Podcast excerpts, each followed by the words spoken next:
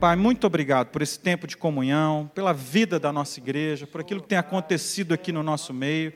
Nós te louvamos, te damos graças por cada irmão aqui, te damos graça pelo coração que o Senhor tem dado no meio de nós, um coração que doa, que dá, que distribui, que entende a vida da igreja, Pai. Nós te louvamos por isso, te damos graças por tudo aquilo que foi depositado aqui agora, para que a gente possa usar da melhor forma possível para o teu reino. E nesse momento a gente pede pela vida do André, que o André possa distribuir as riquezas que o Senhor tem dado ao coração e à mente dele nessa manhã. Ele possa ser usado de uma forma tão especial pelo Senhor, que ninguém aqui saia da mesma forma que entrou, no nome de Jesus. Amém. Amém. Hoje a gente está falando muito sobre essa questão do Orphan Sunday, né? Que é o domingo do órfão. É o dia que a gente separa para pensar, para refletir, para avaliar a nossa vida. Mas eu queria dizer que hoje é o dia da gente comemorar. Eu queria que a gente instituísse esse dia como o dia da nossa comemoração. Sabe por quê? Porque hoje é o dia que nós temos que comemorar que agora nós temos Pai. Porque nós somos filhos e somos filhos por adoção. Nós somos filhos por adoção. Então hoje é o dia da gente não falar dos órfãos, daqueles que estão lá, não sei aonde. Hoje é o dia para a gente entender quem nós somos. Porque às vezes, queridos, quando a gente fala de orfandade, a, a gente pensa nisso como algo muito longe de nós, muito distante de nós. Mas quando a gente vai para a palavra de Deus, quando a gente vai entender aquilo que é a palavra de Deus, a gente vai descobrir, e a gente quer trabalhar um pouquinho sobre isso hoje, de que os primeiros que foram encontrados, órfãos. Fomos nós. Mas é importante a gente entender também que quando a palavra de Deus, e, e isso passando por toda a Bíblia, a gente vai encontrar textos que falam não só da nossa condição de orfandade, mas também fala da, da condição de orfandade de muitas pessoas de gente como eu, que não teve a oportunidade familiar biológica que eu tive. E alguns números são assustadores. No mundo existem 150 milhões de crianças em vulnerabilidade ou orfandade. É muita criança, né? Mas sabe quantos pensando só em cristãos, sabe quantos cristãos nós somos no mundo? 2,1 bilhão. E sabe o que, que isso significa? Que se apenas 7% de nós cristãos adotássemos uma criança, os 150 milhões se tornaria Zero.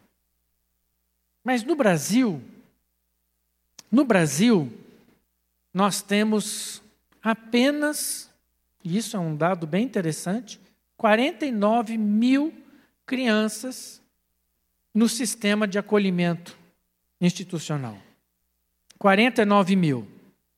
Dessas, 7 mil estão prontas para adoção. Mas sabe quantas Igrejas nós somos, não é nem pessoas, igrejas. Comunidades, grupos, 200 mil. Quando a gente olha para essa, para essas, para esses números, a gente começa a, a, a se questionar, né? Como que ainda pode ter? Talvez muito por conta dessa experiência que o Alistair e a Denise colocaram aqui. Dez anos, dez anos esperando.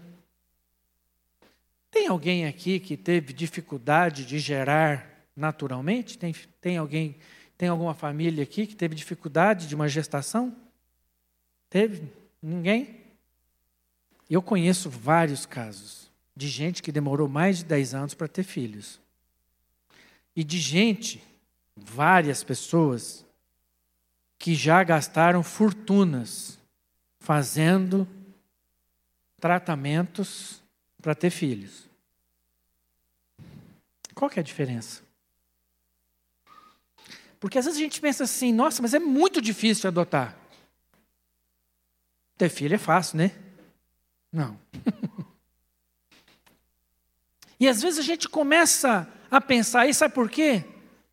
Porque a gente tem uma ideia, e é os conceitos que eu queria trabalhar conosco aqui hoje, é de que adoção é coisa para alguns.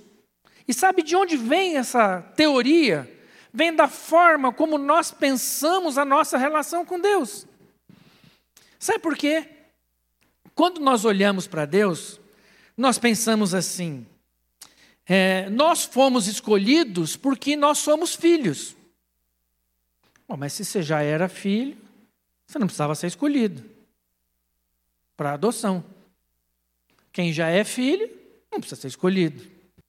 Mas a palavra de Deus vai nos ensinar que todos nós fomos escolhidos para sermos filhos. Mas quando chegou a plenitude do tempo, Deus enviou seu filho, nascido de mulher, nascido debaixo da lei, a fim de redimir o que estavam sob a lei, para que recebêssemos a adoção de filhos. E porque vocês são filhos, Deus enviou o espírito de seu filho ao coração de vocês, e ele clama: Abba, Pai. Assim como já não é mais escravo, mas filho, e por ser filho, Deus também o tornou herdeiro. Sabe o que esse texto está dizendo? Que nós éramos escravos, nós não éramos filhos. Nós éramos escravos. Mas Deus, na sua soberania, sabedoria, misericórdia, amor, cuidado, nos escolhe. E assim nós nos tornamos filhos. E agora, como filhos, sim, nós podemos dizer: Abba, Pai. Ora, se nós somos agora adotados, significa que Deus passou por esse processo de adoção. Agora eu quero perguntar para vocês aqui: como foi o processo de adoção de Deus na sua vida? Foi fácil? Rápido? O processo de adoção. Gente, nós estamos falando de Deus adotando a gente. Eu, por exemplo, talvez mais topeira que vocês. 17 anos ouvindo sobre o amor de Deus. Todos os dias. Eu costumo brincar que eu não, eu nasci na igreja, apesar de ter nascido no hospital. Mas a igreja funcionava no quintal da minha casa. Então, eu não ia para a igreja, a igreja que vinha para minha casa. E mesmo assim, não foram dez anos. Foram 17 anos para me entender que eu precisava ser adotado.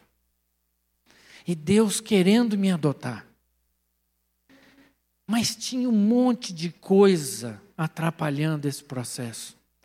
Várias situações que não deixavam isso acontecer. Até que um dia, Deus enviou um oficial de justiça ao meu coração, e aquele pai que estava ali todos os dias na minha vida. Agora eu falei, gente, eu tenho pai. Gente, eu sou filho. E não é porque eu sou legal, bonito, bom, mas porque Ele me escolheu. Quando a Denise falou aqui que Deus havia colocado no coração dela que ela queria ter uma menina que se chamaria Ana Vitória, foi exatamente isso que Deus fez antes da fundação do mundo. Deus decidiu. Eu quero ter um filho que se chama André Luiz. E depois de um longo processo, o André Luiz entendeu que ele podia ter um pai, que ele podia ter uma família. O André entendeu que Deus queria fazer um processo na minha vida. Que Deus queria transformar meu coração. Que Deus queria me fazer enxergar coisas que eu não conseguia enxergar. Deus queria me tornar filho. Mas isso, do meu ponto de vista, porque do ponto de vista de Deus, eu já era. Como a Ana Vitória já era filha do Alistair e da Denise, antes deles a conhecerem. E sabe por que a gente vive esses processos de adoção? Para a gente entender para nós entendermos quem nós somos. Muitas vezes nós temos dificuldade de reconhecer quem Deus é. Mas João diz assim: aquele que é a palavra estava no mundo e o mundo foi feito por intermédio dele, mas o mundo não o reconheceu. Veio para o que era seu, mas os seus não o receberam. Contudo, aos que o receberam, aos que creram no seu nome, deu-lhes o direito de se tornarem filhos de Deus, os quais não nasceram de descendência natural, nem pela vontade da carne, nem pela vontade de algum homem.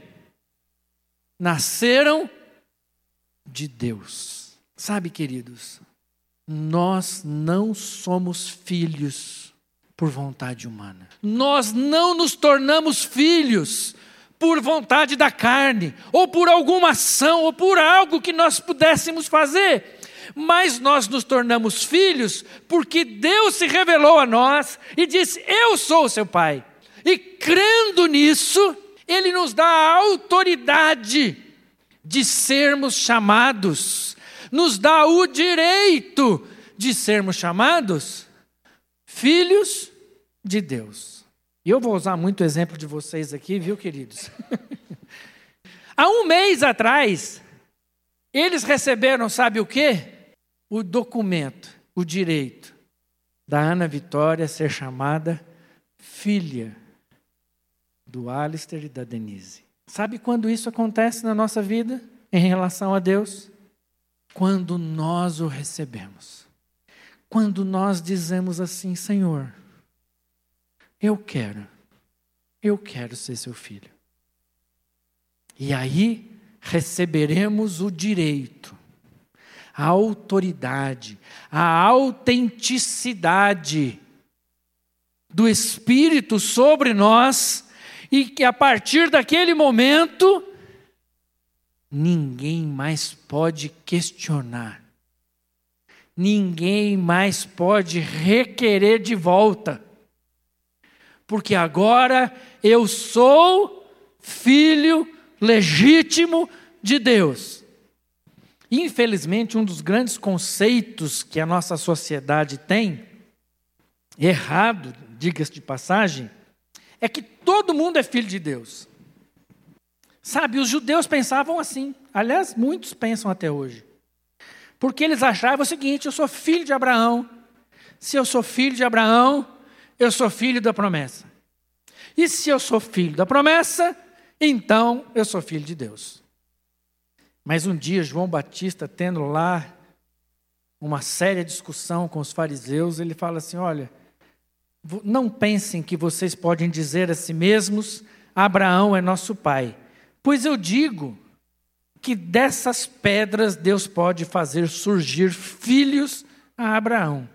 E depois Paulo, reforçando essa ideia, diz assim: Não pensemos que a palavra de Deus falhou, pois nem todos os descendentes de Israel são Israel. Nem por serem descendentes de Abraão, passaram todos a ser filhos de Abraão. Ao contrário, por meio de Isaac, a sua descendência será considerada. Em outras palavras, não são os filhos naturais que são filhos de Deus, mas os filhos da promessa é que são considerados descendência de Abraão, pois foi assim que a promessa foi feita. No devido tempo, virei novamente e Sara terá um filho.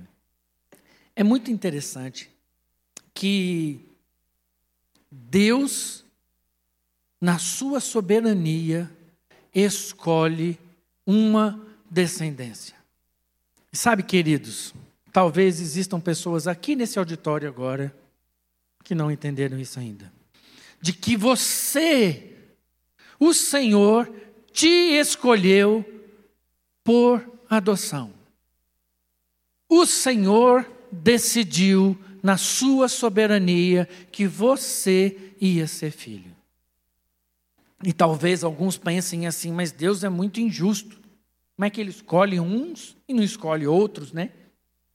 Há injustiça no Alistair e na Denise por não terem escolhido os 49 mil crianças que estão. Há injustiça nisso? Que estão nas instituições aguardando? Não a justiça no fato deles escolherem, amarem, esperarem e receberem a Ana Vitória em casa. Foi assim que Deus nos amou. Um outro texto diz assim: Nisto consiste o amor, não em que nós tenhamos amado a Deus, mas que Ele nos amou e enviou seu Filho como propiciação pelos nossos pecados. Amados, visto que Deus assim nos amou, nós também devemos amar uns aos outros. Ninguém jamais viu a Deus. Se nos amarmos uns aos outros, Deus permanece em nós e o seu amor em nós é aperfeiçoado. Sabemos que permanecemos nele e ele em nós, porque ele nos deu do seu espírito. E vimos e testemunhamos que o Pai enviou seu Filho para ser o Salvador do mundo. Se alguém confessa publicamente que Jesus é o Filho de Deus, Deus permanece nele e ele em Deus.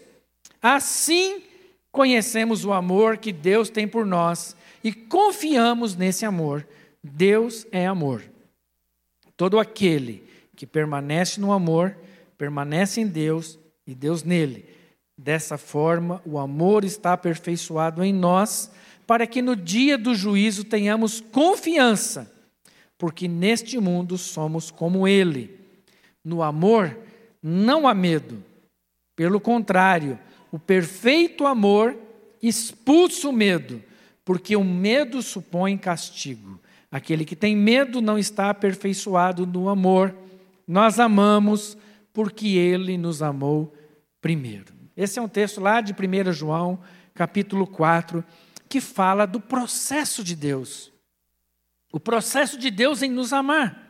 E o texto por si mesmo fala, dizendo o seguinte: o texto diz que há uma garantia de que nós só vamos conseguir amar de fato e de verdade quando a gente entender como eu sou amado.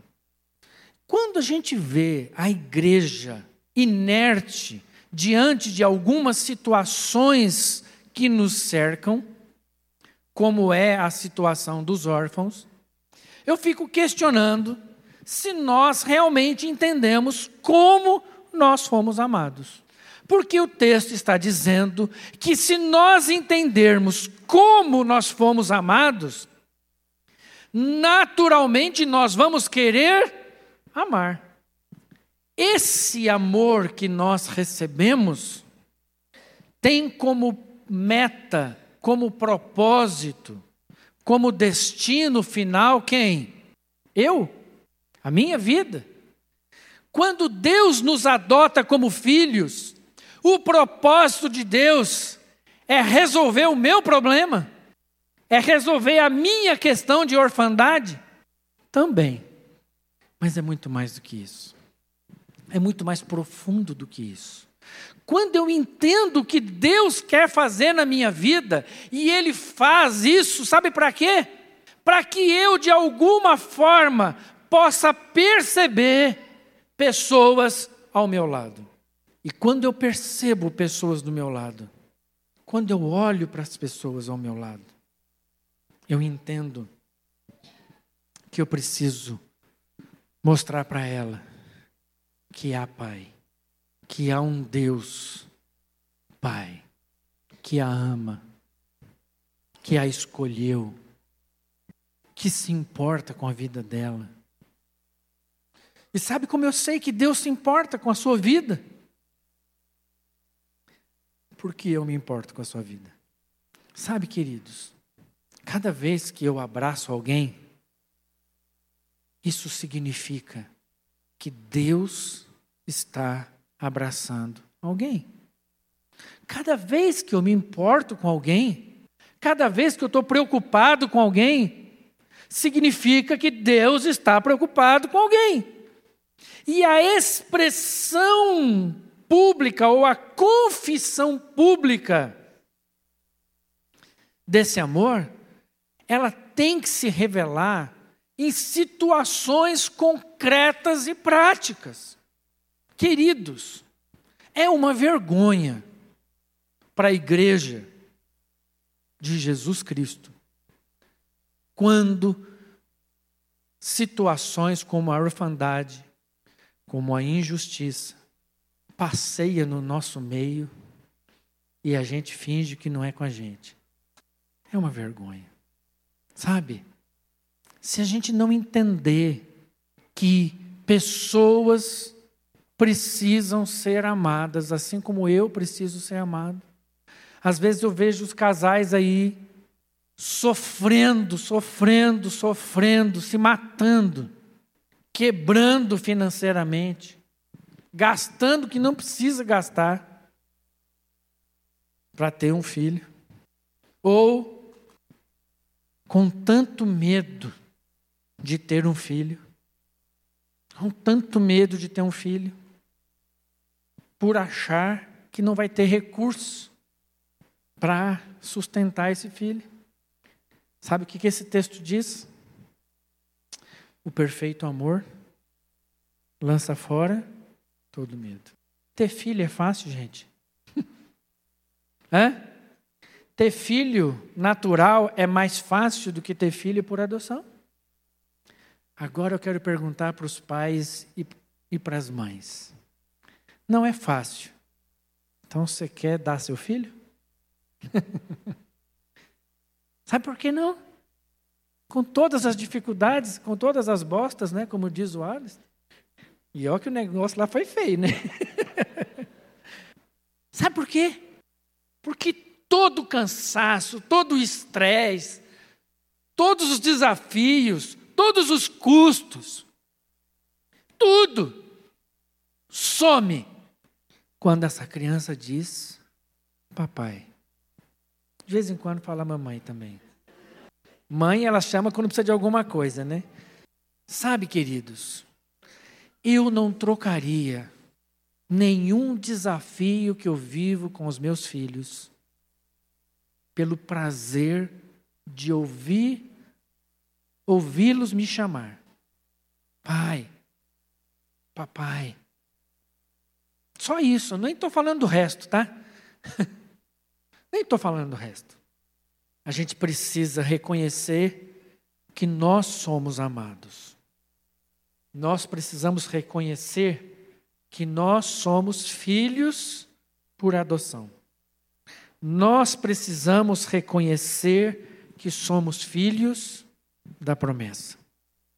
Mas nós precisamos revelar isso de forma pública. Nós precisamos mostrar isso para a sociedade, gente. Nós precisamos mostrar isso nas nossas relações. Nós precisamos mostrar isso no nosso negócio. Nós precisamos mostrar isso quando a gente olha uma criança, quando a gente sabe que tem muitas crianças que não tem nada. Deus já me permitiu ir para alguns lugares. E eu estou indo agora lá para amanhã lá para o sertão. E eu estou indo lá para Monteirópolis. Como é que chama aquele menino? Marquinhos. Eu estava com o Marquinhos na cabeça, mas fiquei com medo de, de errar. Quando eu fiquei sabendo que eu estava indo para Monteirópolis, sabe qual foi a pessoa que eu mais tenho vontade de conhecer em Monteirópolis? O Marquinhos. Estou doido para conhecer esse moleque.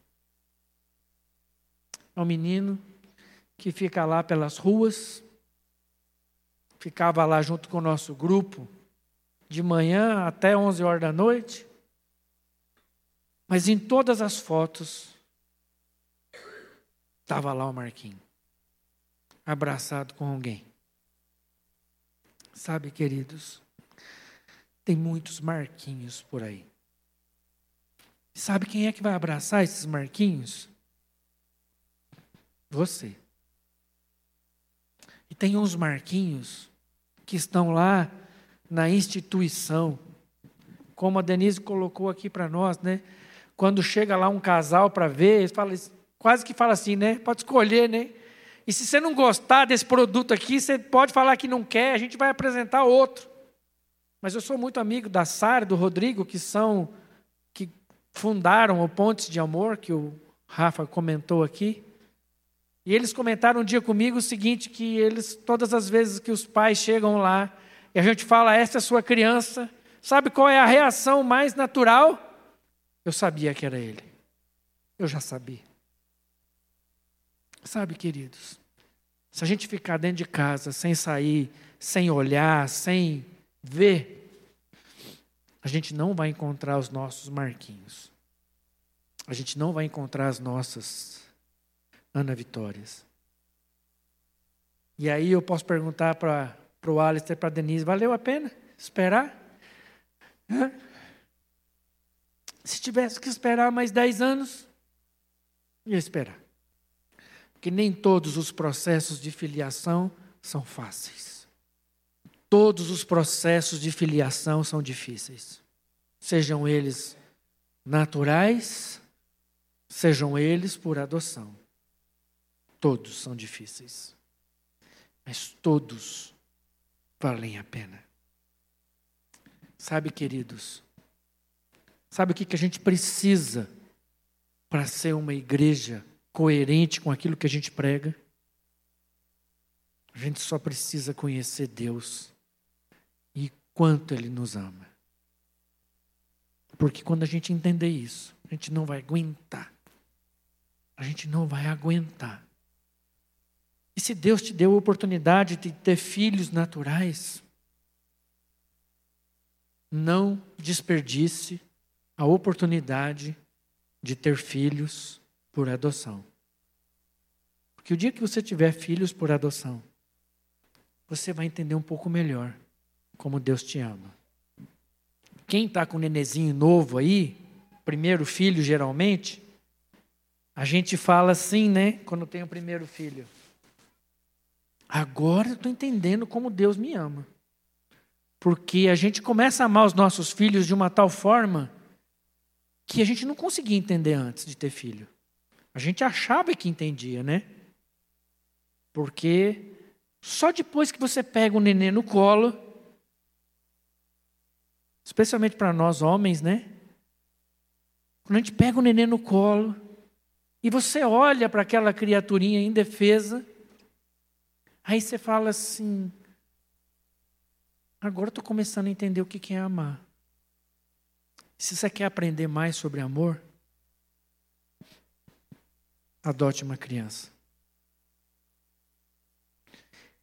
E aí você não só vai entender como é amor, mas você vai entender como Deus te ama.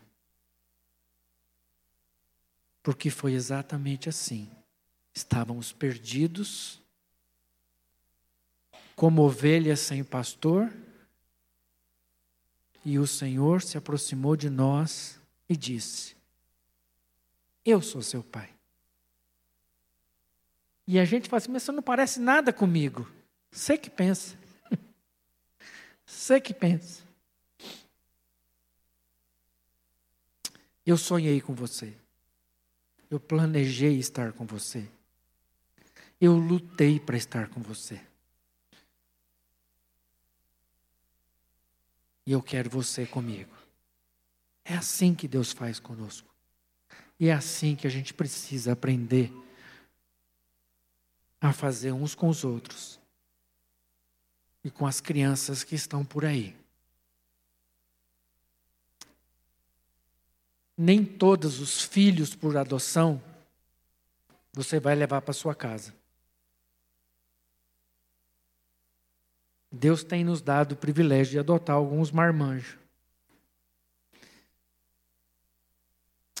Tem algumas pessoas que a gente está adotando no nosso coração. E tratando e amando como filhos.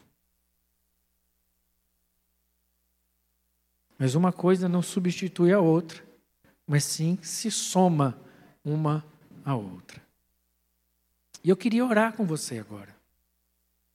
Eu queria orar por você, para que você possa compreender, para que você possa entender que Deus quer te dar filhos.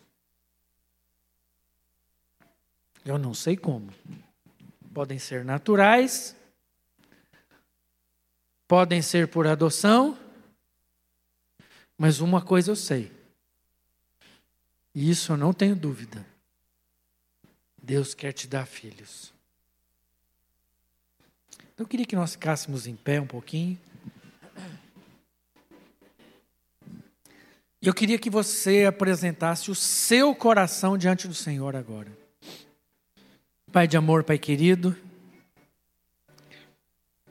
o Senhor nos conhece.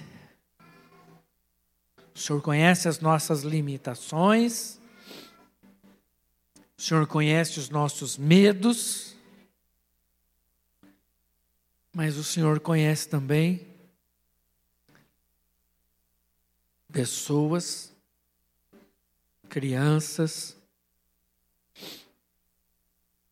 crianças em vulnerabilidade, crianças que são espancadas, maltratadas, abusadas, que o Senhor ama. Oh Deus, se não for a gente que for amar essas crianças, se o Senhor não nos chamou para amar essas crianças, então eu não entendi nada até agora. E eu preciso entender na minha vida como o Senhor me ama. Ó oh Deus, em nome de Jesus, em nome de Jesus, que o Espírito Santo do Senhor possa incomodar cada um de nós para amarmos como o Senhor nos ama. Em nome de Jesus. Em nome de Jesus. Amém.